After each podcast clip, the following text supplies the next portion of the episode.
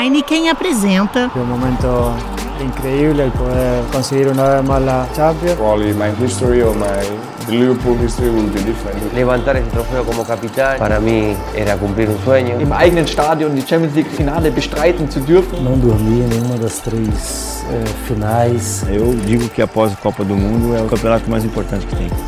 Correspondentes, campeões da Europa.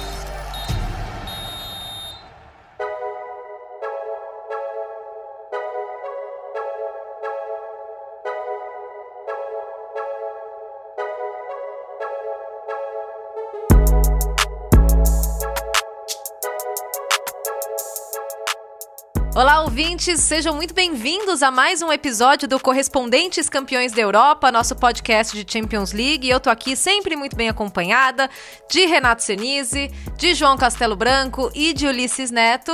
Olá, Opa. meninos. Quer um chá de gengibre, Nathalie? Alguma coisa assim, não? Eu Um tô com meu com chazinho aqui, viu? Olha só. Tá Ai, aqui que na beleza. mão. Que, que fase, né? A gente que costuma gravar nos pubs, hoje eu tô com um chá na mão. Meio É. gripada, tá esfriando o tempo aqui. Eu, se fosse Derruba você, faria nós. o, o Senise sair agora pra comprar um Vic Vaporub, alguma coisa assim, entendeu? Já comprei, já tá, tá na mão já. Boa. Aí, maridão. É. Eu, eu gosto de quem acredita nesse relato. Posso contar uma história rápida de Vix Vaporub? Eita, vai lá. lá vem. lá vem bomba. Ouvintes, era pra ser um podcast Não, de, não. de Champions League, mas vamos lá, Vic Vaporub. Não, é que du- durante anos é, eu cresci com esse Vix Vaporub, Vix Vaporub. E aí aqui na Inglaterra, um dia eu descobri que tem o tal de Vix, né? E aí, porra, um dia alguém me passou o tal de Vix e eu olhei assim, tá escrito Vix Vapor Rub. Né? Eu falei, caraca, velho, é o Vix Vaporub, velho. Vaporub é Vapor Rub. Vapor Rub. É, e a gente conhece no Brasil como Vaporub, velho. É, Vic Vaporub, eu, pô. cara, meus amigos ingleses não entendiam nada, né? E eu, Vix Vaporub, é Vaporub. Cagando de rir, né, cara? Os caras acharam que eu era louco, mano. Pra mim foi assim, explicou o mundo. Como é que Eu é? Faz sabia. a pronúncia de novo aí, como é, que é? Vix Vapor Rub. Vicks Vapor Rub. Eu não sabia até agora que era isso. Aí. Eu não sabia. Não, não tem nenhuma informação nesse podcast que a gente vai trazer que é mais importante Do que do que essa. Vicks Vapor Up. Ai, meu Deus. Vamos falar de Champions League? Não, agora vamos então? falar, vamos continuar, vamos continuar, vamos falar de biotônico Fã. fontoura, essas coisas da infância, assim, vamos. Posso, vou, então eu conto pra audiência que na Inglaterra não tem engove, tá vendo? Isso é uma, uma, uma dádiva Ah, é brasileira, verdade. tá vendo? Não tem É remédio pra verdade. ressaca como no Brasil. E olha que os ingleses precisariam, hein? Porra. Essa é É. uma coisa que não faz o menor sentido, na verdade, né? Porque se tem um país que precisaria de um remédio pra ressaca é a É a Inglaterra. Inglaterra, exatamente. Enfim. Bom, dito isso, Dito isso, Isso posto, posto. Isso posto, todas essas informações relevantes para os nossos ouvintes, tenho certeza que ninguém nem vai dormir depois dessa descoberta epifânica do João Castelo Branco compartilhada aqui com a gente. Realmente tô em, em choque. Mas vamos lá, teve rodada de Champions League. Esse episódio, a gente, claro, vai trazer os destaques dessa rodada, mas a gente vai é, trazer um material muito especial sobre Barcelona e Real Madrid. As duas equipes começaram a Champions League meio metz a metz, meio não transmitindo tanta confiança para o seu torcedor, algumas performances estranhas, alguns resultados estranhos também. É, do lado do Barcelona, principalmente, que a gente vai explorar um pouco mais, o Barcelona que nessa rodada não conseguiu sair do 0 a 0 com o Slavia Praga, e a gente vai falar também um pouco do Real Madrid, que deu uma bela resposta né, nessa quarta-feira. Goleou o Galatasaray por 6 a 0 lá no Santiago Bernabéu.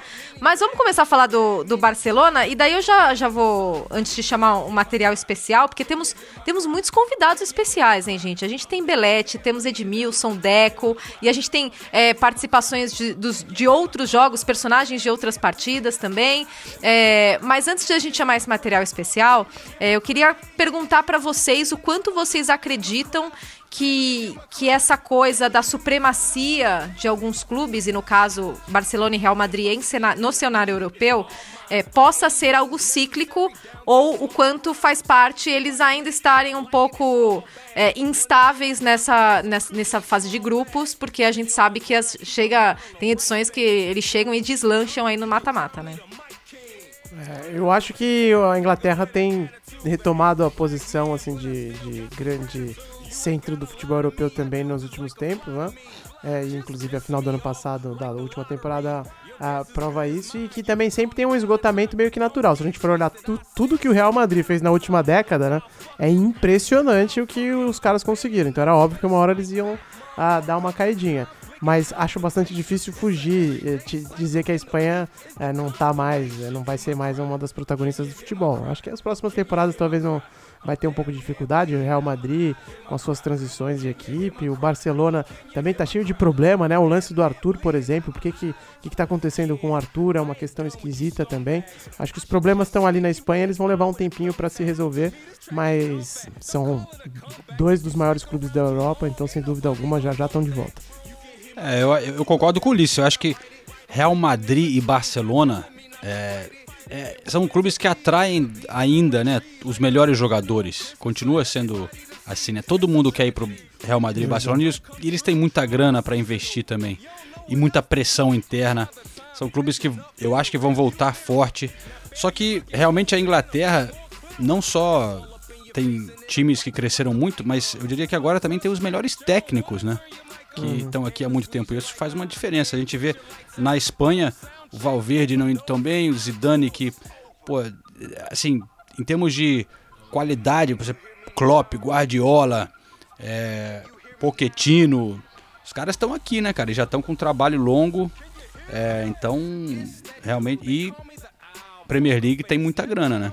É, eu concordo com o João que os técnicos fazem toda a diferença na Inglaterra, os melhores estão na Inglaterra realmente, e além disso, existe o planejamento, que até é muito culpa no bom sentido desses técnicos. Então a gente vê o Klopp demorou duas, três temporadas para engrenar com o Liverpool, mas foi contratando as peças que precisava, foi com planejamento e chegou onde chegou, atual campeão da Champions League. A mesma coisa o Manchester City do, do Guardiola.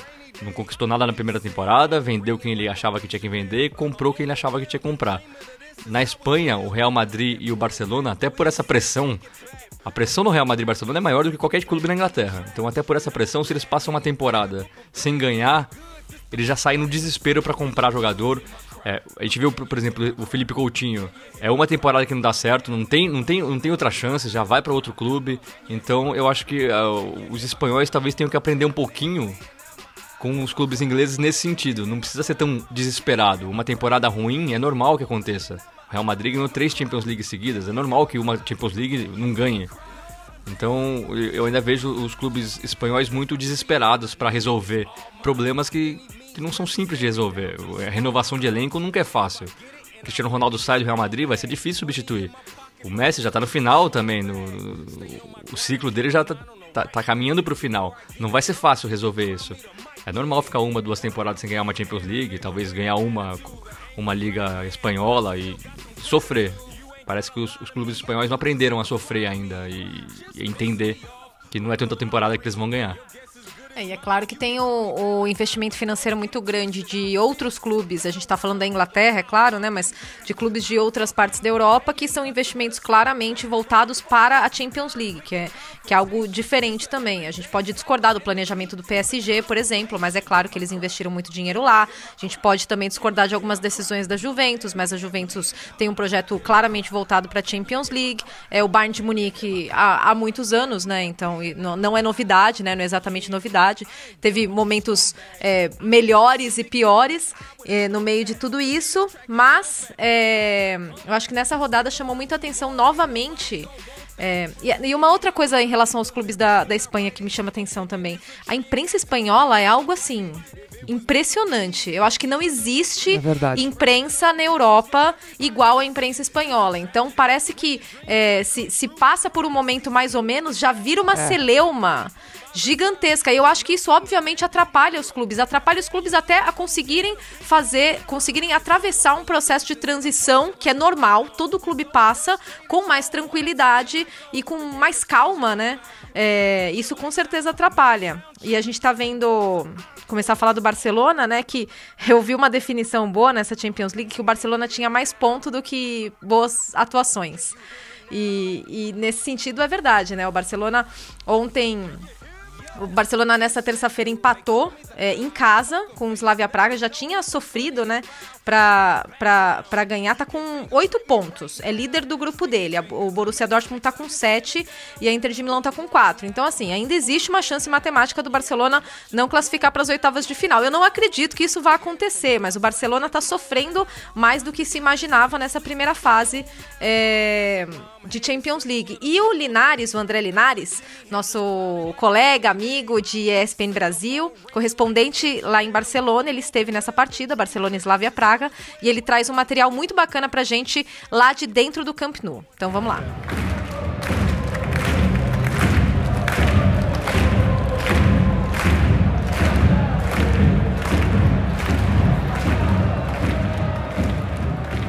Oi a todos, sempre muito bom participar com vocês do podcast. Champions League passou aqui por Barcelona e quando tem o Barça jogando no Camp Nou pela Champions, o torcedor já fica com uma grande expectativa de bom resultado, também de boas atuações do Barcelona. Não por acaso os números do Barça na, na Champions como mandante são muito bons. Por exemplo, antes desse jogo contra o Slavia Praga, o Barça tinha conseguido uma sequência de 33 partidas de invencibilidade jogando no Camp Nou na Champions. Aumentou esse número, chegou a 34, mas para vocês terem uma ideia, desses 33 jogos anteriores em que não perdeu, o Barça tinha empatado apenas 3.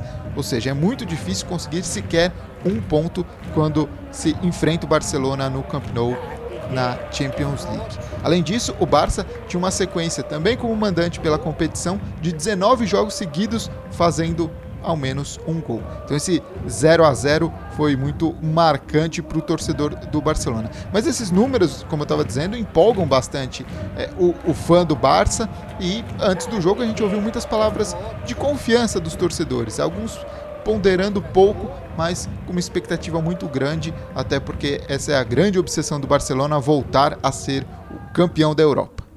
Bueno, yo sí pienso que el Barcelona ya está listo, pues eh, hay un gran reto que tiene este grupo de, de, jugadores, pero pienso que con compromiso y bueno, con una pizca de suerte pueden salir campeones de esta Champions League.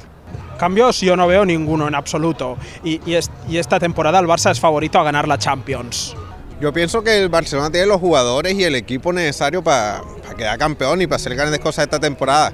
Pero ajá, todo depende de ellos. Só que mesmo antes desse jogo contra o Slavia, né, o Barça vinha de uma derrota no Campeonato Espanhol, tinha perdido por 3 a 1 para o Levante, e antes disso tinha conseguido uma sequência de sete vitórias, somando aí Champions e também Campeonato Espanhol, e mesmo durante esse período acabou sendo questionado a forma como a equipe atuava, sofreu bastante para ganhar do Slavia Praga na partida na República Tcheca, e isso, claro, ligou um alerta antes mesmo dessa derrota no espanhol e depois esse empate na Champions League. Por isso, alguns torcedores ponderavam um pouco a situação da equipe. Creo que tienen que mejorar todavía, eh, tienen que poner un poquito más de intensidad en algunos momentos, estar un poco más seguro en la media y apretar un poco más delante. Presión, un poquito más de presión y en algunos momentos del partido un poquito más de rapidez, con ese control que se tenía hace años. E olha que isso foi antes da partida, porque depois, quando acaba o duelo contra o Slavia Praga, boa parte do Camp Nou vaiou a equipe. É, depois na zona mista, dessa vez, porque no jogo na República Tcheca, mesmo com a vitória, mesmo liderando o grupo, os jogadores do Barça saíram irritados e não pararam para falar na zona mista, que ficam as rádios, também as televisões é, sem direitos.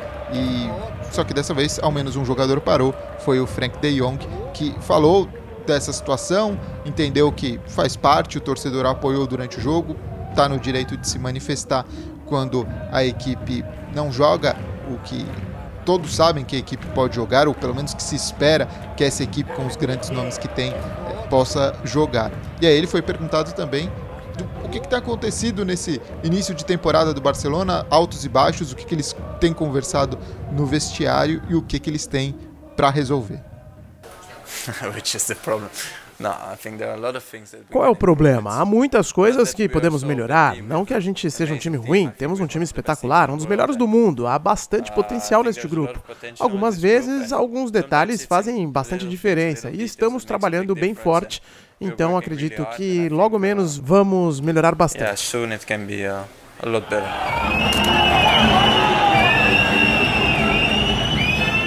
Na entrevista ainda no campo, o Piquet pediu um pouco de paciência para a torcida. Já o Valverde disse que eles vão se preocupar um pouco, mas não tanto assim, né? Que o elenco e comissão técnica é, estão atentos ao que eles podem melhorar, mas ao mesmo tempo não há motivo para grande alarde, porque o Barça lidera o grupo, também é líder no campeonato espanhol. O fato é que com os nomes que tem, o Barcelona, claro, pode e espera-se que renda mais. Isso a torcida espera, a imprensa na Catalunha, em toda Espanha espera, e os próprios jogadores e o treinador sabem que dá para conseguir não só melhores resultados, mas também desempenho com os nomes que a equipe tem. O Griezmann, por exemplo, um grande investimento que o Barcelona fez para essa temporada, no jogo contra o Slavia Praga, ele e o Messi acabaram trocando passes só em quatro ocasiões. Foram poucas as tabelinhas entre eles. Com o Soares machucado, quem formou o trio de ataque foi o Dembélé. Saiu vaiado no início do segundo tempo. Entrou o Ansu Fati, jogador que acaba de completar 17 anos, da base do Barcelona. Criou, inclusive, uma grande oportunidade num belo passe que deu para o Messi, mas o fato é que o Barcelona ainda busca seus encaixes, sua melhor forma, inclusive física, que tem sofrido bastante com lesões de jogadores. E é claro que quando a gente fala de desempenho da equipe, acaba muito caindo também em cima do treinador, por isso o técnico Ernesto Valverde acaba sendo bastante questionado para fazer funcionar essa equipe como se espera, diante do elenco que tem, dos nomes que tem, que foram reforçados nessa temporada, principalmente com a contratação do Griezmann e do Frank de Jong. É isso, um início de temporada de altos e baixos do Barcelona, em que é muito difícil você ouvir alguém dizer que a equipe precisaria dessa ou daquela peça. Se destaca muito o elenco que o Barça já tem, sem que necessariamente precisasse de outros nomes para conseguir ser um time capaz de brigar pelo título da Champions League, mas em termos de resultados e principalmente de desempenho da equipe, imaginando também a sequência da temporada, ainda há muito a ser feito. Muito bom falar com vocês mais uma vez e até uma próxima. This is hip hop savior. Old school, like a pack of grape nine laters. Welcome to the city of hate, where they praise you for being whack, but punish for being. Bom, tá aí um material super especial preparado pelo André Linares. Linares, brigadão pela participação, beijo para você. Agora a gente vai para as arquibancadas do Camp Nou, porque o nosso colega, amigo, colaborador Pedro Trajano também esteve lá no Camp Nou e ele traz uma visão, uma perspectiva mais do torcedor, de quem esteve lá no Camp Nou para torcer e até para se frustrar um pouco, né? Porque o torcedor do Barcelona não saiu do Camp Nou muito contente.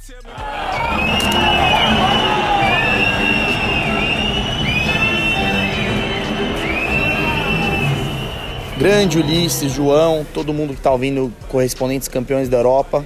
Queria trazer um relato aqui do jogo, jogo horroroso que teve hoje aqui em Barcelona, entre Barcelona e Slavia Praga, foi 0 a 0 Queria comentar um pouquinho da experiência que eu tive hoje para conseguir comprar ingresso e também como foi o acesso lá no estádio. É, para comprar ingresso, eu sempre achei que aqui era Barcelona era igual na Inglaterra, naquele esquema que os sócios já compram o ticket anual e se acaba sobrando só os ingressos da Copa do Rei ou os jogos de menos, menor apelo da La Liga, né? Mas hoje era Champions League e consegui comprar, foi salgado o ingresso. Saiu 80 euros, o euro tá mais ou menos 4,5. Então uns 320, 330 reais no ingresso não foi barato não para ver um 0 a 0 Saiu caro, caro. Mas a facilidade, assim, para chegar no estádio comparando com o Brasil, não tem comparação, né? Vocês sabem bem, vocês estão acostumados aí na Inglaterra também e na Europa inteira, que aqui é o transporte público em 30 minutos você acaba chegando no estádio se ele não for muito afastado. Eu moro mais ou menos no centro de Barcelona, bem perto da Sagrada Família e cartão postal aqui. Até tinha visto bastante torcedores do Slavia Praga hoje aqui, começando a tomar todas aqui. Então, cheguei no estádio, eles estavam animados, mas quem estava mais animado era a torcida do Barcelona, os, os, os, ultras ali, né, os que ficam atrás do gol, que com toda essa situação política aqui da Catalunha, eles estavam distribuindo umas faixas para todo mundo que ia entrar no estádio, escrito Spain Sit and Talk, é, reclamando que o governo espanhol não está conversando com os governantes catalães sobre a situação dos presos políticos aqui. Enfim, isso está influenciando também no clima um pouquinho da torcida. Apesar do estádio estar tá bem vazio, eu diria que não tinha nem metade da capacidade, ou um pouco mais que isso. Isso me impressionou porque eu achei que o jogo de Champions League ia estar lotado. Mas o clima estava legal ali, na, pelo menos nos ultras ali, na partida organizada do Barcelona. Eles ficando bastante empolgados com essa questão política influenciando para eles cantarem muito. Eu não sei como que são os outros jogos, mas hoje muitas vezes cantaram libertar, libertar presos políticos, independência. Não foi só no minuto 17, que é um negócio que acontece todo jogo. Dessa vez foi um negócio maior, eu senti. É, mas é isso. Queria mandar um abraço para vocês. Valeu, estamos sempre por aí. Falou, pessoal. Vaias, então, aí no final.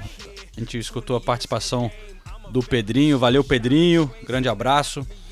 Tá morando mal o Pedrinho, hein? Do lado da Sagrada Maria, da, da Sagrada Família ali, hein? Pô. Sagrada Maria?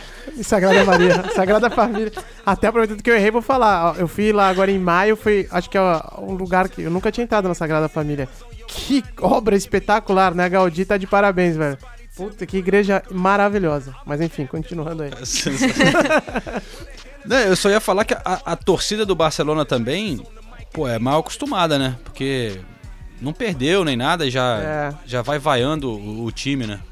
Bom, mas também você paga 80, você paga 80 euros, né? Você, você tá esperando ver um espetáculo bom, né? Eu acho que os caras estão no direito deles ali de, de, de vaiar. Pelo amor de Deus, hein? o time é líder de um grupo que não é tão fácil assim, né? A gente não pode esquecer que o grupo é complicado. Tem Borussia Dortmund e tem Inter de Milão. Empatou em casa. Pô, fazia sete temporadas de Premier League que o Barcelona não passava uma partida de fase de grupo sem marcar gol. Aí passa uma sem fazer gol e sai vaiado. Ah, Assim.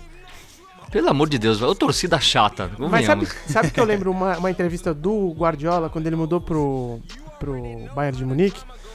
Que perguntaram pra ele justamente isso, né? Ah, quais as diferenças agora que você tá sentindo aqui no futebol alemão e tal.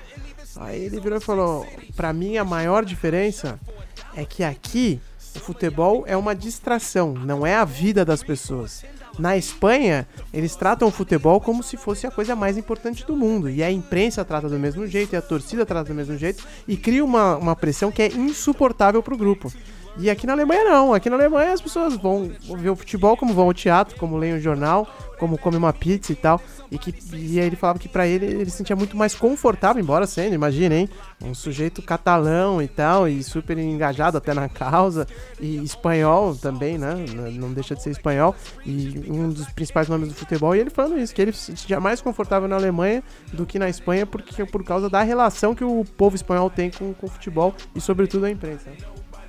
É, dentro disso também, eu acho que existe uma frustração acumulada do torcedor do Barcelona. Eu acho que não. É claro, todo é um torcedor exigente.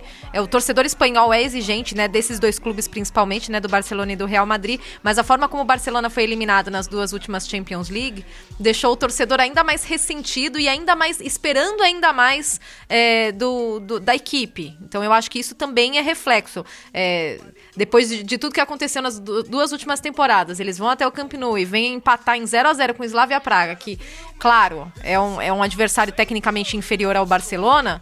Aí vai, vai, vai, vai, vai a- a- subindo esse copo, né? O copo vai ficando mais cheio e vai transbordando. Não que eu ache que isso é justificativa suficiente, né? É, pra vaiar o time na primeira fase de grupos da Champions League, né? Vamos com calma. É, mas é muito engraçado a gente falar de Barcelona dessa forma, né? Os torcedores exigentes, principalmente essa geração mais jovem de torcedores do Barcelona que a gente tem ao redor do mundo, eles se acostumaram com Champions League assim. Champions League, o Barcelona tem que chegar até pelo menos semifinal para ganhar. É, só que isso não era assim. Por muitos anos isso não foi assim, né? Isso mudou em 2006 é, com o título do Barcelona, aquela final. Você lembra a final, João? Contra quem? Vamos lá, João. Tava Ai, esperando esse momento aqui, viu? Tava esperando Ai, ai. tanto esse momento. Cara, foi triste. Ah, contra o Arsenal, o Arsenal no grande momento do Arsenal, né? Aquele time do Wenger que tinha ganhado o, a dobradinha, o time invicto em 2004, tal. Já chegando no fim daquele time, mas porra, o Arsenal chegou forte e eu tava lá, eu tava em Paris. No, no porão do Stade de France, no caminhão de transmissões da ESPN, eu não era repórter ainda, eu tava ajudando na produção e tal. É, tava lá o Trajano, o PVC, Palomino fazendo a transmissão em loco. E, porra, foi foi a grande chance do Arsenal que chegou tão perto, né, mas acabou não dando certo. Saiu na frente com o Sol Campbell teve, o Henry teve uma outra chance de, de fazer mais um, mas o Arsenal teve o Lehmann, o goleiro expulso, logo no início do jogo, aos 15, 20 minutos. E aí não teve jeito. Barcelona levou essa. Levou essa com o gol do Juliano Belletti, um, dos gols e comemorações mais conhecidas, né, com certeza, do futebol europeu. E, e a gente convida então o Belete para participar desse episódio, é, porque ele justamente vai explicar para a gente como, como eram as coisas no Barcelona, as expectativas em torno da Champions League antes desse gol dele, desse título do Barcelona de 2006, que não eram nada parecidas com o que a gente é, vê hoje e, e presencia com, com torcedores do Barcelona, sempre esperando muito, muito do time na Champions League. Vamos lá, Belete. Tudo bem, Nathalie Gedra? Um abraço a todos por aí.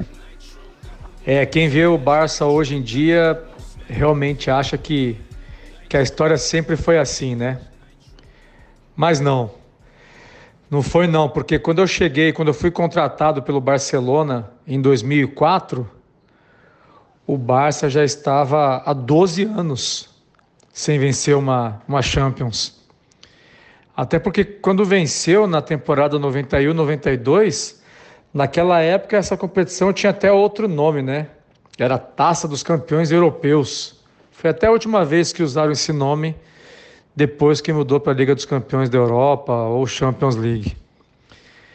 E o Barça sempre teve muita dificuldade né, nessa competição, chegou a fazer uma ou outra final nesse período entre 1992 e até quando a gente ganhou em 2006 sem sucesso de conquistar o título. E claro, em função disso, o time foi sempre muito pressionado, muito cobrado, né? Por mais que em algumas temporadas tivesse grandes jogadores como Rivaldo, ou até como Luiz Figo, é, esses jogadores não conseguiram ganhar essa competição pelo clube. E aí veio essa mudança, né? essa mudança começa em 2004, é, um ano antes chegou Ronaldinho Gaúcho, principalmente. Em 2004 chega Samuel Eto'o, chega Deco. Eu cheguei junto também com Silvinho, Edmilson. Um time que foi feito realmente para reconquistar essa competição. Mesmo assim, na primeira temporada não veio o título. Na 2004, 2005, nós fomos eliminados pelo Chelsea de José Mourinho, mas já sabendo que o caminho não ia ser fácil.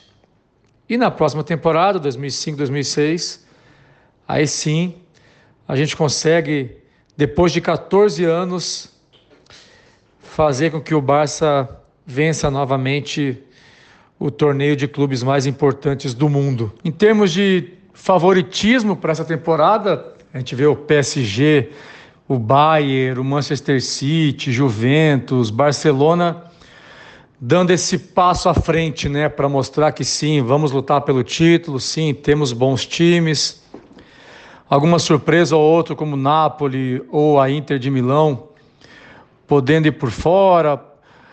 O Liverpool e o Real Madrid nunca se pode descartar, apesar de não terem começado tão bem essa competição esse ano em momentos decisivos, em momentos de mata-mata, são equipes que crescem e a gente eu lembro sempre muito dos momentos da Champions League, né? Em que momento a equipe, os jogadores têm que chegar pronta na competição, né? Aquele momento mais decisivo, que é, é as oitavas de final, quartas de final, tentar todo mundo chegar ali em ótimas condições físicas, em ótimas condições mentais também, com relação à pressão pelo resultado.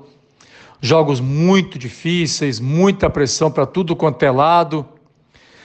E nessa hora não é só comportamento técnico, tático que vale, não, viu? É, mentalmente também há uma exigência muito grande. E esses times com jogadores experientes ajuda muito ter esse tipo de jogador, com treinadores com muitos quilômetros de competição ajuda bastante também. Enfim, sempre muito equilíbrio, sempre muita qualidade também em campo, né? Por isso sempre defendo a ideia de que definitivamente a Champions League é a melhor competição de clubes que existe no futebol mundial. Olha aí o Belete, cara. Eu, eu, lembro de uma cena do Belete depois que a gente, a gente fica lá um tempão no estádio trabalhando, né? É, para acabar os boletins, as matérias e tal. E a gente saiu é, ali pro campo e, encontrou o Belete sozinho. Ele saiu de sandália, ficou sentado no meio do campo, olhando assim pro gol, com o estádio completamente vazio, sentado ali, tentando entender o que tinha acontecido com ele, né? Pô, eu fiz um gol decisivo na final de Champions League. Ele ficou lá, foi uma cena realmente impactante, assim, é, essa imagem do Belete. Mas ó, outro brasileiro que participou também do lado do Arsenal foi o, o Gilberto Silva, e ele fala aqui um, um, pouquinho de como é que foi esse jogo aqui pra gente também. De jogo perdemos um jogador expulso, foi o Lema. E daí você jogar com o Barcelona, com a qualidade que a equipe tinha, é, com 11 é difícil, imagina com 10 jogadores, né? Mas fizemos o primeiro gol com o Soul Campbell. Também o Soul Campbell saiu o levantamento, ele toque de cabeça! Gol! É, pela qualidade da, da, equipe do Barcelona, acabamos perdendo a partida. Golaço, deixou para passagem do Samuel Eto'o, saiu na cara do gol! Gol! Bom toque para passagem do Belete. Saiu a batida! Gol! Espetacular. E olha só, dentro dessa história toda da final de 2006, o Deco conversou com a gente um tempo atrás e falou é, justamente sobre um lance crucial da partida que eu acho que o João deve concordar com ele, né? Que foi um, um gol ali, uma jogada que o, que o de contra-ataque que o Henry saiu na cara do Valdez. Cara a cara, e, mano. Cara a cara. E tava 1 a 0 né? Tava 1x0 pro Arsenal. E na, o Henry, na época, era. Você olhou, olhou aquela jogada e falou: é gol, é gol. Já tava comemorando. É. Pipoqueiro. Pipoqueiro. Pipoqueiro, aí pipoqueiro. Vamos ouvir o que, que o Deco falou sobre isso, sobre essa final, sobre esse lance da final especificamente. Na verdade, o jogo teve duas fases, assim, é, para três fases. O, o, início, quando eles, nós ficamos com um a mais, a gente estava controlando o jogo, parecia que o jogo ia ser mais fácil. Até eu acho que o árbitro errou, porque tinha que dar a lei da vantagem e a gente marcava o gol, que era 1 a 0 é, Depois eles acabam marcando o gol numa bola parada e o jogo ficou muito mais complicado, eles recuaram e jogando contra-ataque. É, mas para mim o momento decisivo daquela final é quando o Henry sai numa jogada num contra-ataque de frente com o, o Vitor Valdez e o Vitor conseguiu defender com uma defesa espetacular, quase impossível porque eu acho que ali o 2 a 0 definia a eliminatória. A gente não, não, não acredito que a gente, 2 a 0 no segundo tempo, não acho que a gente não conseguia dar, dar a volta no resultado. Nunca sabe, mas era pelo como o jogo estava correndo, acho que era muito difícil. E aí acho que foi o um momento, momento chave dessa final. Agora, uma questão importante, se a gente for pensar nisso que a Nathalie falou, né, do, do, Barcelona, torcedor vaiando hoje, mas nem sempre foi assim, em tudo que o Belete descreveu, a gente tem que pensar que realmente a história do Barcelona, ela é muito recente, né? E o Edmilson, que é outro personagem dessa final, ele até falou pra gente, olha, eu acho que o Rijkaard foi muito bem ali, porque quando ele fez as substituições, e o Edmilson foi um dos que saiu de campo, né? Uh, ali o time pegou e, e, e, engatou de vez e tal, e conseguiu uh, vencer o jogo. E ele citou o fato de como aquela partida foi importante para a história do Barcelona, né? Como aquilo mudou o time, mudou o patamar do time, né? Elevou. O Barcelona já tinha ganhado antes, a gente sabe, é claro, mas uh, se transformou, o clube se transformou numa máquina uh, de dinheiro, de títulos, de repercussão mundo afora, por causa do jogo de 2006, na avaliação do Edmilson. Vamos ouvir. Eu acho que a gente uniu um grupo de qualidade, né? É a gente praticamente foi o precursor desse começo todo do Barça. O Barça, depois disso, não parou de ganhar com a chegada do, do Pep Guardiola e eu acho que foi um tempo, um tempo vitorioso, um tempo onde é, o Barça é, mudou muito como clube também, cresceu na, na, área de marketing, na área de mídia, né? veio o Messi é, arrebentando tudo. Então nós acreditamos que que foi uma fase, uma época extremamente importante é, nós jogadores para que o Barça pudesse ganhar essa Liga dos Campeões e dar uma reviravolta. Eu acho que foi isso, né? Essa geração nossa aí, Ronaldinho, do Deco, Silvinho, do Mota, do pessoal, tínhamos seis, brasileiros, né? Foi uma reviravolta e, e a gente fez parte desse início vitorioso dessa década impressionante que o Barça tem feito. Cada um tinha uma personalidade, um estilo de vida, eram seis brasileiros, alguns com, com muito tempo de Europa já, né? poucos é, novatos, né?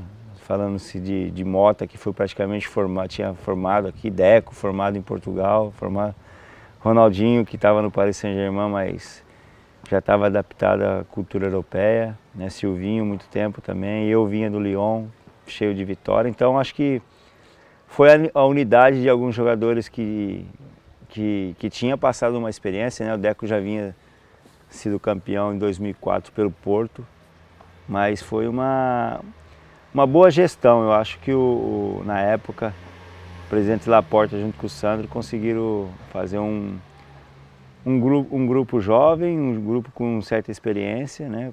mesmo sendo jovem, Puyol, Xavi, Iniesta, que eram jovens, mas tinham uma experiência já dentro do clube e com potenciais de futuro, como Messi, né? próprio Iniesta mesmo, eram jogadores que a médio e longo prazo ia dar resultado para o clube. You know, I like to um, I like to call them crumb snatchers. it's the universal name for kids. This is for the children, the real ones. North side, south side, chill ones. Bom, tá aí então personagens que fizeram parte da história do Barcelona, com certeza, e principalmente do Barcelona na Champions League, né? Edmilson, Deco, Belletti, é, depoimentos muito legais. E só que agora a gente vai ter que ir pro outro rival, né? Pro, pro Real Madrid, falar um pouquinho desse momento de transição que o Real Madrid vive, uma temporada com resultados é, bastante instáveis, né? É, a gente vê nessa rodada especificamente o Real Madrid é, goleou o Galatasaray por 6 a 0 em casa, inclusive com o hat-trick do Rodrigo. O Rodrigo fez o primeiro é. hat-trick dele é, pelo Real Madrid. Exatamente. O Benzema chegou a 50 gols na Champions League, também pelo Real Madrid. É, o Rodrigo, na verdade, impressiona, né? Porque. Pô, até estava conversando com a Tati Mantovani. Anos, né? 18 anos. E, e a Tati, que acompanha o Real Madrid de perto há três anos e meio como correspondente do esporte interativo, daqui a pouco a gente vai ouvir a palavra dela. E ela falou: olha, o que me impressiona no Rodrigo é que ele não sente o peso. Ele, ele tem 18 anos e ele já chegou sem, sem sentir o peso, ele vai lá, aquela frieza e, e desempenha muito bem o papel que ele tem que desempenhar. Então é uma boa notícia para o torcedor do Real Madrid nessa temporada que, né, come, começa meio estranha na Champions League, começou meio estranha também na La Liga, o Real Madrid buscando sucesso também no, na, na competição nacional, é, só que agora passando por, por esse momento de, de transição, né? É, o, o Real Madrid já estava mal na temporada passada, né? É, eu tive lá, eu lembro, e a, e a grande esperança era o Vinícius Júnior, né? Aí de repente chegou o Rodrigo e, e Vinícius Júnior não é nem tão falado mais porque o, Vinícius, o Rodrigo tá arrebentando. É, mas aí achavam que. Vinícius, inclusive, é criticado pela imprensa de lá. Eu acho um absurdo. Os caras realmente é, pegam pesado. De, né? é, também acho. mas enfim, é o que, é tudo que, aquilo que a gente acabou de falar, né? A imprensa espanhola é, é pesadíssima. E também é muito é, torcedora, pro... né? Uma característica importantíssima da imprensa espanhola é que ela é bastante torcedora. A gente reclama no Brasil, ah, a imprensa flamenguista, corintiana e tal. No, no, na Espanha é outro nível, né? E o problema é que acaba a, a, imprensa brasileira às vezes acaba comprando essas ideias. Exato. Até absurdas. Agora, essa comparação que estão fazendo entre Rodrigo e Vinícius Júnior. Por, por, que comparar? Eles não jogam nem na mesma posição só porque eles são brasileiros e jovens. Não, não tem nada a ver uma coisa com a outra. O Vinícius Júnior chegou jogando muito bem também. Agora tá vivendo um momento instável. É normal, ele é jovem. O mesmo vai acontecer com o Rodrigo. O Rodrigo vai fazer hat-trick toda a partida. Não vai. Daqui, a, daqui duas, três partidas vai estar tá jogando mal e essa torcida crítica e essa imprensa chata vão criticar também o, o Rodrigo. Precisa criar esse negócio de comparar. Você ficaria com quem? Com o Rodrigo? Com o Vinícius Júnior? Deixa os dois tentarem a vida lá. É complicado, molecada, sofrer essa pressão. Tem, tem que falar mais do Hazard, por exemplo. Do Hazard que até agora não conseguiu mostrar é, o mesmo futebol no Chelsea, tá visivelmente acima do peso. Só que aí escolhe-se é, alguns personagens e, e ficam batendo nesses personagens é muito injusto, ainda mais quando é um moleque como o Vinícius Júnior, um moleque que é, que é empenhado, é, ninguém pode negar isso, um moleque que tenta, que, que luta, que sofre, que, que fica feliz quando faz gol. Então, esse negócio de comparar um com o outro e ficar cobrando um moleque de 19 anos, eu não consigo entender. É, mas, mas o, o, Rodrigo, só pra voltar, cara, impressionante o, o hat-trick dele, eu tava vendo o jogo e os, aqui na Inglaterra, né? Então os caras falam. Porque aqui tem hat-trick também quando tem dois gols eles falam brace, né? No, no Brasil não sei se tem uma palavra para dois gols, tem? É, não, não, nem pra hat-trick. Hat-trick é hat-trick. É, exatamente. É, hat-trick, é que hat-trick usa-se, né? O, bra o brace o não. brace não, né? Mas aí eles estavam falando que foi, foi o brace mais rápido da história da Champions League. Foi aos 4 e 7 minutos. Nenhum outro jogador tinha feito dois gols tão rápido em um jogo de Champions League como o Rodrigo. É, e apenas o segundo brasileiro a fazer um hat-trick pelo Real Madrid na Champions League também, o primeiro, o Ronaldo Fenômeno. Então daqui a pouco já vão começar a comparar o Rodrigo com o Ronaldo Fenômeno, sendo que não tem nada a ver uma coisa com a outra, mas... É, e a gente tá falando dessa goleada do Real Madrid, que realmente impressionou, mas vamos voltar um, algumas rodadas atrás, né? Porque o Real Madrid estreou na Champions League, perdendo pro PSG lá no Parque dos Príncipes por 3 a 0 É um PSG que estava bem desfalcado, vale a gente destacar.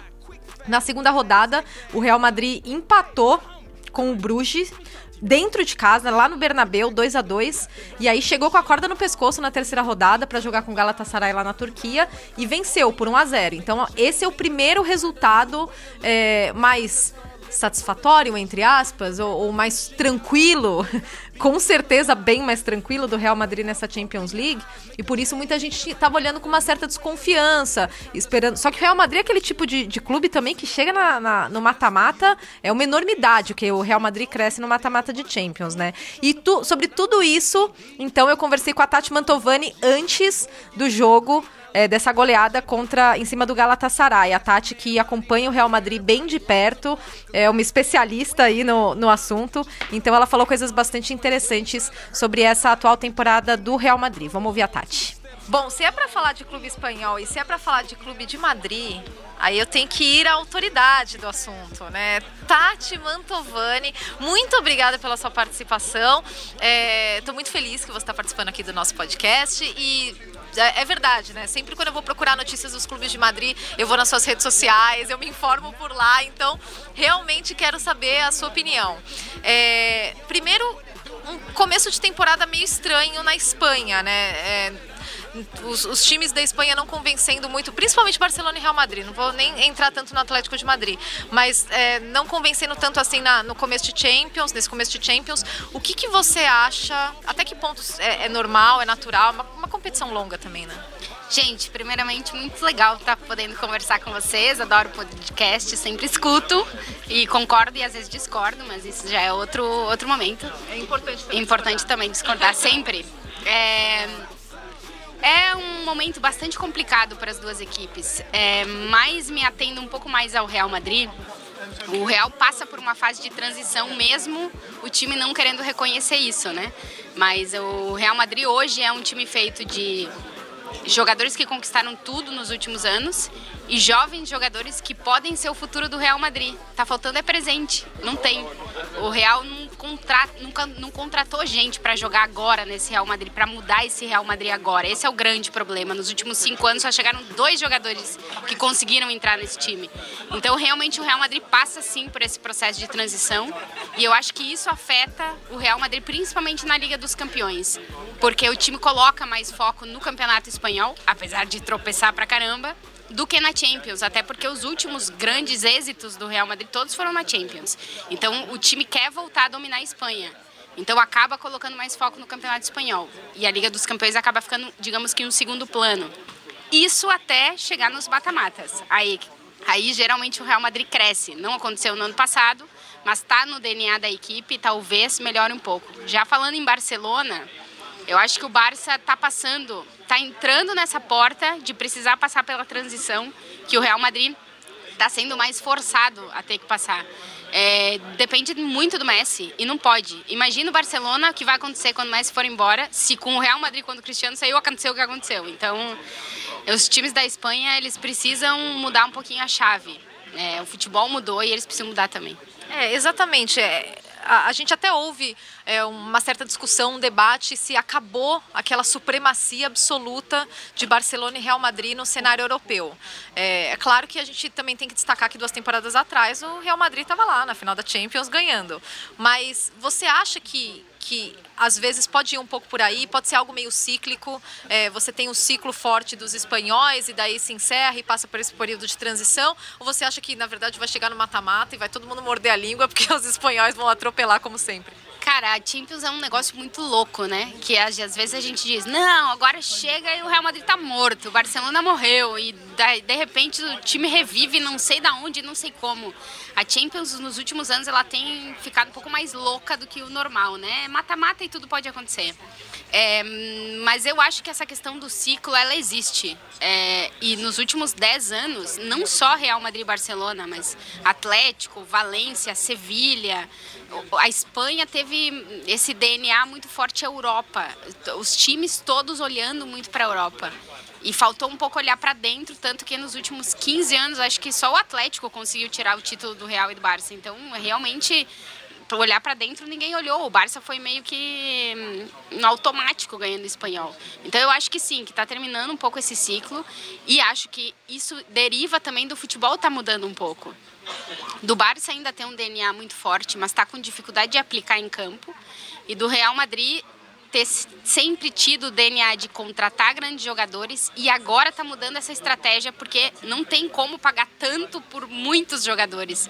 Então, realmente, eu acho que é um fim de ciclo de como os clubes se movimentaram nos últimos anos. E eu acho que o Barça e o Real precisam se adaptar a esse novo futebol, porque brigar financeiramente com os ingleses é muito difícil e se eles forem por essa via, impossível eles voltarem a ganhar coisas grandes. E os torcedores do Real Madrid, como que você sente o, o, ânimo? Eles, eles aceitam eles aceitam melhor do que o clube esse período de transição ou eles querem sempre estar tá, tá no topo? Não, eu não conheci na minha vida uma torcida mais exigente que a do Real Madrid, assim, com sinceridade. Eles vaiam absolutamente todo mundo. Até Zidane, assim, não tem ninguém que passe pelo Real Madrid que não seja vaiado. Eles não aceitam nada. Eles querem ganhar tudo todos os anos. Isso é impossível. É que eles, como eles conseguiram muitas vezes, eles acham que eles conseguem de novo. A torcida está muito insatisfeita. As críticas, cada jogo que o Real perde ou empata, elas vão para todos os lados, só para jogador, para técnico, direção, presidente. E eu acho que o Real Madrid vai ter que aprender a conviver mais com o fracasso, talvez, nos próximos anos. E a torcida vai ter que se acostumar um pouco a que como eu disse, o futebol mudou, o mercado mudou. E o Real está tentando se adaptar a isso. Se vocês olharem as últimas contratações, são todos meninos de, de 17, 18, 19, 20, 21 anos, bah, muito. Porque o Real está pensando que ele tem que comprar os jogadores muito cedo, porque senão ele vai ficar sem. Então, é, isso faz com que a torcida tenha que se agarrar. No momento do vamos ver, há jogadores que não estão preparados para aquilo. Então, realmente, é, a torcida não aceita mas o clube é o que tem. E agora vão ter que viver com isso. Grande Tati, cara, ela é muito simpática, a Tati, né? Sempre que você cruza com ela em Madrid, é... ela é famosa também por colocar os banquinhos. Pelo banquinho, é isso que eu falar. Grande assim, grande porque a gente gosta muito dela, né? Mas é que ela usa sempre um banquinho para ficar perto e da altura sempre informadíssima, né? Ela a é Tati demais. sabe ela tudo é... dos clubes de Madrid. Primeira vez ela que é eu conheci boa. ela, eu tava lá no CT do Real Madrid, eles não deixam o táxi entrar, né? Você te deixam lá na cancela na porta e é longe pra caramba. E é longe, tem que andar. Aí eu tava ali parado assim, aí passa alguém com um carro e eu. Ei, quer uma carona? Era a Tati, eu nem conhecia ela. Me reconheceu, deu uma carona. Muito obrigado, Tati. Mas, assim, o que vale lembrar do Real Madrid também é que a gente fica falando aqui momento complicado, não sei o quê. Mas se a gente olhar para o histórico da Champions, né? É, pô, o Real Madrid Porra. Campeão em 2018, 2017, 2016 e 2014. Quando é... que a gente vai ver isso de novo, hein? É, imp é impressionante o que o clube fez ah. no, recentemente, né? É, exatamente. Inclusive, sobre isso eu conversei um tempo atrás com o Marcelo, não faz muito tempo, um especial que a gente fez para The Players Tribune. Recomendo que, se você não leu ainda, entre lá no site para ler, porque tem uma versão em português também. E ele fazendo um, um é, lembrando, né, um recap, lembrando de todas essas finais da Champions, tá bem legal a carta dele na Players. E aí a gente separou um pedacinho aqui para vocês ouvirem. Ele contou que, meu, mesmo tendo chegado assim em várias a, a várias finais consecutivas, é, o time sempre ficava muito nervoso, sabe? E, e ele falou, falou sobre a final de 2018, é, que ele quase não entrou em campo. Isso é uma coisa que pouca gente sabia, porque ele estava passando bastante mal na final de Kiev antes do jogo. Ele falou que estava com, com, com uma dor esquisita, assim, no estômago e tal, e que ele só não chamou o médico do time porque se chamasse, ele ficou com medo de, de um médico virar e falar: não, você tá com um ataque de pânico, uma ansiedade, sei lá o que, algum piripaque tipo Ronaldo na final de 98, não vai jogar. E aí por isso que ele não chamou o médico, mas ele falou que tava mal. E que no final das contas conseguiu entrar em campo. E, e no meio da final, quando o título já estava garantido, ele começou a chorar do nada. E ele até falou, pô, esquisito, né? Normalmente você chora quando acaba, quando você vai levantar a taça. Ele falou, comecei a chorar durante o jogo. Mas o trecho que eu queria chamar aqui é de outra final, que é a final de Cardiff contra a Juventus. E o mais legal é que ele fala que tava todo mundo ansioso também, mas que o, Ronald, o Cristiano Ronaldo virou para ele uma hora e falou assim, ó, fica tranquilo que hoje a gente vai deitar. Por acaso foi o que aconteceu. Então vamos ouvir aí o Marcelo. Eu lembro que nessa final contra, foi contra a Juventus. Eu, Casemiro, Cristiano e Danilo. A gente sentado assim comendo na hora do, na hora do almoço. Com silêncio do caralho todo mundo cagadinho, né? Porque, porra, terceira, não é possível. E a Juventus tava, porra, forte pra caralho. Aí o Cristiano falou assim, comendo assim. Uma pergunta. Será que sou eu só que tô sentindo essa pressão aqui no estômago? Eu falei, não, não, eu também. É o Casimiro, eu também. É o cara, eu também, eu também. Todo mundo tava cagado. Mas como foi o Cristiano que falou, que era o mais bravo, porra, eu também tô, entendeu? Tipo, aí ele, ah... E aí a gente começou a rir um pouco mais. Pô, mas até o Cristiano tava nervoso, meu irmão. Tava...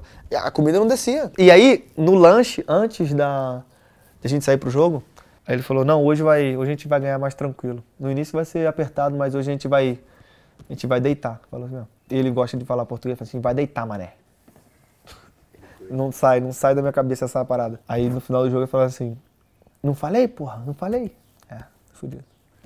Bom, tá aí um cara que ganhou pouca coisa na vida, né? O Marcelo. Ganhou quase nada. Uhum. É um cara super vitorioso. Eu, particularmente, sou muito fã do Marcelo e do futebol dele.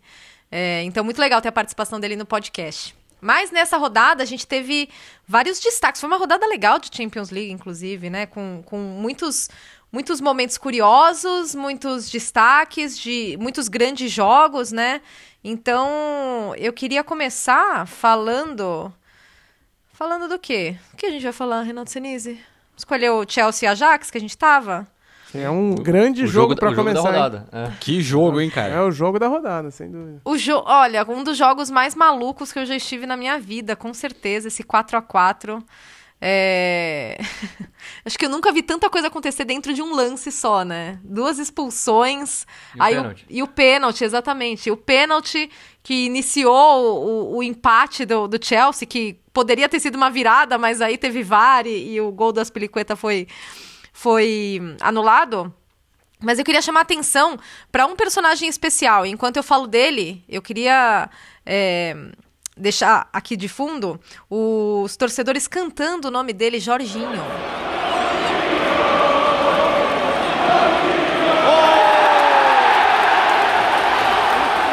Jorginho caiu nas graças dos torcedores do Chelsea de uma forma que é impressionante. A gente está ouvindo a torcida do Chelsea cantando o nome do Jorginho, mas é, isso não é só porque ele fez os dois gols de pênalti. Eles já estavam cantando o nome do Jorginho antes. É, e depois do jogo ele também é, ele falou sobre né, ele, ele ser valorizado, ele, ele é, jogar, estar jogando bem nessa temporada. É um grande momento que o Jorginho está tá vivendo, né? É, e mais uma grande atuação dele. É um líder em campo e é um líder técnico e, e mostra muito desse, dessa alma que o Chelsea está tá, tá demonstrando nessa temporada, né? É difícil falar que ele é o. Não, eu falo que ele é o homem da temporada. Ele é o jogador da temporada do Chelsea por enquanto, mesmo com o Tammy Abraham com nove gols na Premier League. Não jogou bem na Champions League contra o Ajax, perdeu alguns gols, meio estabanado em alguns lances.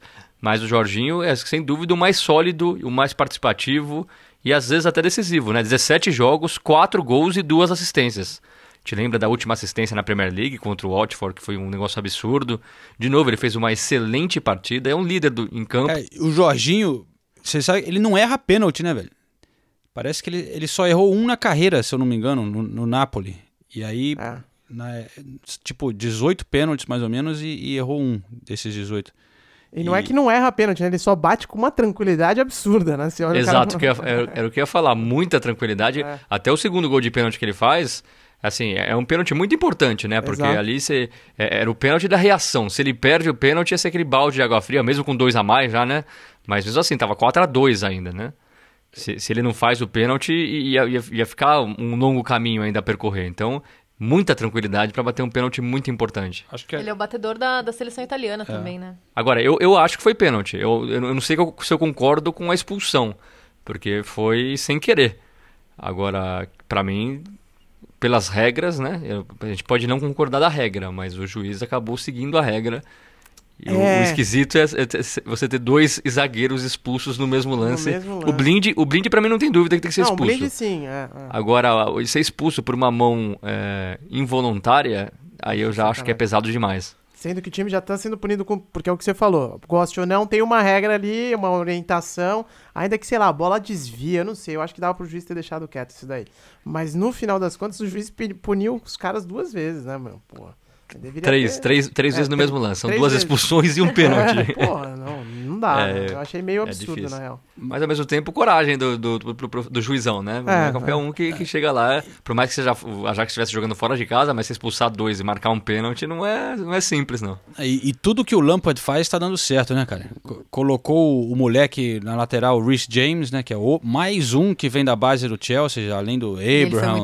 Tomori, o Mason Mount, Odoi. Pô, ele entrou, parece que entrou muito bem na lateral e fez o gol de empate. né? Nossa, ele foi muito bem mesmo. E, mas já do lado do Ajax, é, no começo me impressionou é, quanto, o quanto o Ajax foi cirúrgico, né? O Ajax ele finalizou muito menos do que o Chelsea, até por conta das, das duas expulsões depois, né? Mas as chances que eles tinham, o Ajax era muito letal, né? O Ajax é muito consciente de tudo que ele tem que fazer, e aí é um baita trabalho do Ten Hag mesmo, que a gente tem que tirar o chapéu.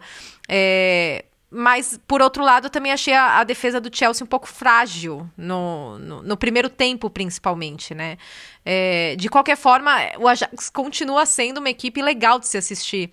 É, principalmente nesses jogos de Champions League. Nessa primeira fase, é, o Ajax vinha muito bem. É, ganhou de 3 a 0 os dois primeiros jogos deles e tinha perdido para o Chelsea lá é, em Amsterdã.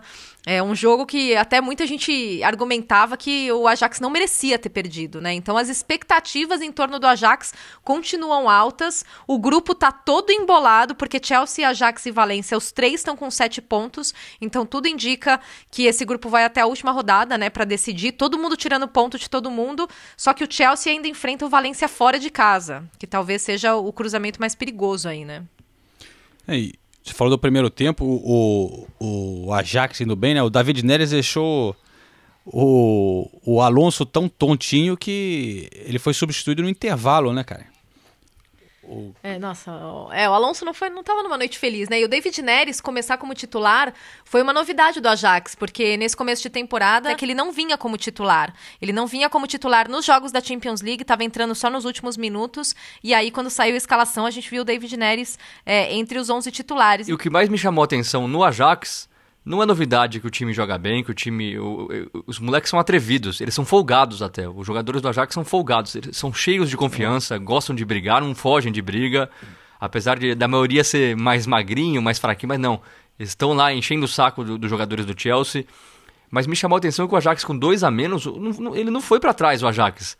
Ele continuou tentando jogar futebol, criou duas chances, inclusive, com dois a menos, uma de falta e outra com bola rolando, que o, que o, que o Kepa acabou fazendo uma boa defesa. Então, a, a- a filosofia de jogo do Ajax vale até pra quando o time tá com dois a menos jogando fora de casa contra o Chelsea. Então, é muito legal ver esse time do Ten Hag. Quando eu, só voltando rapidinho para os times espanhóis, quando a gente fala de planejamento tudo, a gente vê eles ah, o, o Griezmann não tá dando certo, ah, o Vinícius, Júnior- Vinícius Júnior- não tá dando certo. Na verdade, a discussão tinha que ser, vamos trazer o Ten Hag para a próxima temporada? Ou vamos trazer o, o Klopp para a próxima temporada?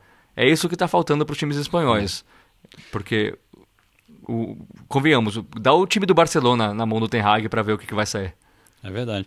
E só pra completar sobre o, o Ajax, os holandeses causaram em Londres, parece ontem, cara, porque foram proibidos de ir ao jogo, né? Mas parece que muitos já Sim. tinham comprado passagem. Eu tava lendo até que é, eles ficaram sabendo que não iam poder ir no jogo do- no Stamford Bridge e tinham identificado um outro jogo em Londres qualquer para poder ir, já que eles tinham que já passagem comprada.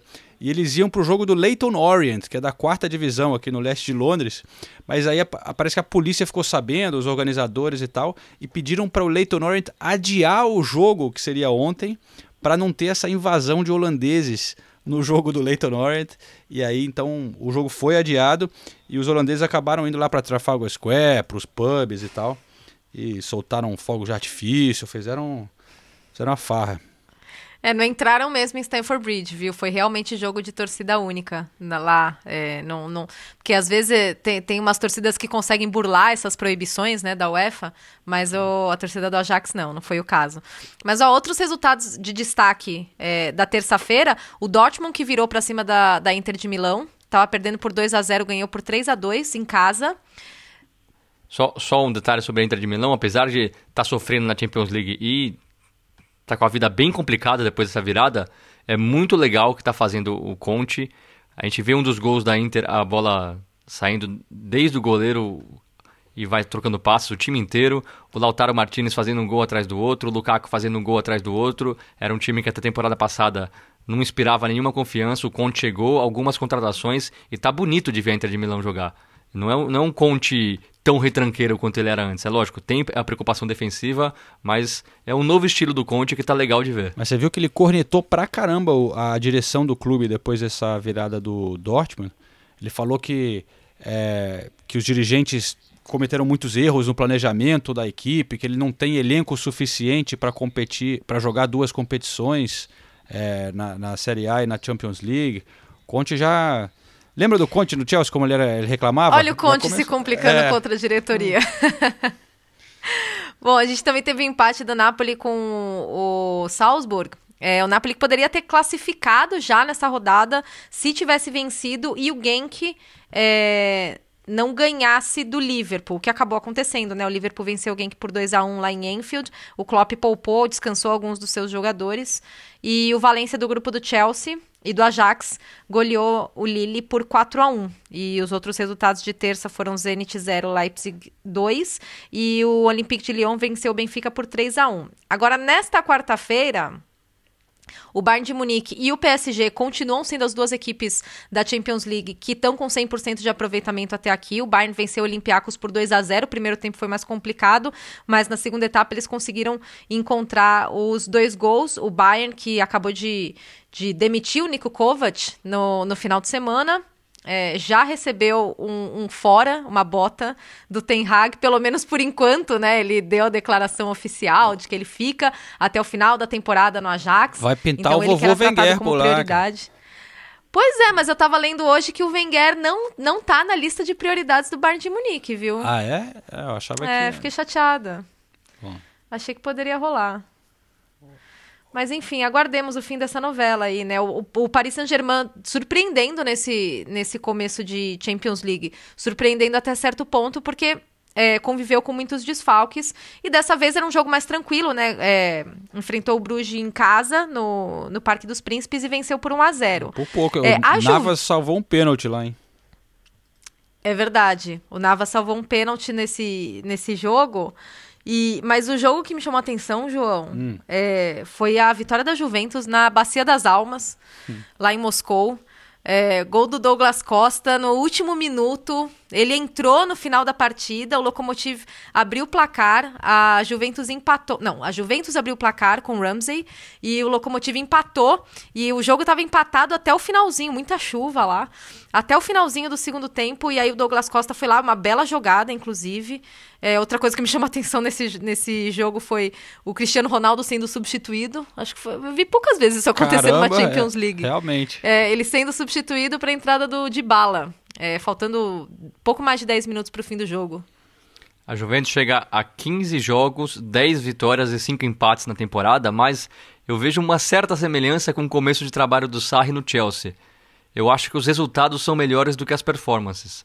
A Juventus está ganhando, mas está sofrendo para ganhar. Já tinha sofrido para ganhar do Torino. Tudo bem, é clássico, mas convenhamos, o Torino na última rodada. Tinha vencido o Genoa na rodada anterior do Campeonato Italiano com um pênalti bem mandrake. Tinha empatado com o Lecce fora de casa. Então, os resultados são ótimos, mas eu não vejo a Juventus jogando um futebol convincente ainda. É lógico, é o começo de trabalho, mas por isso a semelhança com o Chelsea. O Chelsea também, quando o Sarri chegou no Chelsea, o Chelsea liderou boa parte, boa parte, 12, 13, se não me engano, até a 12 13 terceira rodada, o Chelsea estava brigando pela liderança da, da, da, Premier League. Mas, na minha opinião, não jogava tão bem. Eu estou vendo mais ou menos a mesma coisa acontecendo com, com, com, a Juventus, mas é lógico, a Juventus tem mais elenco, tem, tem, tem mais peso nesse momento do que o Chelsea tinha na temporada passada. É, mas eu acho que o lance inusitado da quarta-feira, né? Que, porque na terça-feira a gente já teve é, muitos lances inusitados no jogo entre Chelsea e Ajax, foi Kyle Walker como goleiro do Manchester City. Gente, foi demais aquilo, hein? Atalanta e Manchester City empataram em 1 a 1 é, O Ederson foi substituído no, no intervalo por lesão. É algo que, inclusive, a gente tem que acompanhar, porque no final de semana Manchester City e Liverpool se enfrentam pela, pela Premier League. E, e o Cláudio Bravo foi expulso. E aí o Kyle Walker, olha, eu, eu achei até engraçado. Eu acho que no fundo ele tava se divertindo com a situação, sinceramente, viu? O cara entra faltando 10 minutos para acabar o jogo e vai jogar no gol. Fez duas defesas, ainda tirou uma onda, segurou a bola e caiu assim para ganhar tempo. Foi, foi, foi divertido. Que graça. Eu só, eu só sinto um pouquinho pela Atalanta porque eu tava torcendo pra Atalanta aí bem, passar de fase. Todos estávamos. É, é uma história muito legal, primeira vez que o time disputa a Champions League, um baita trabalho do Giampiero Gasperini. Infelizmente não pode jogar em Bergamo porque o estádio não tem é, capacidade suficiente para receber jogos de Champions League, acaba jogando em San Siro, isso acaba perdendo muito é, da empolgação da torcida, a torcida não consegue lotar o estádio.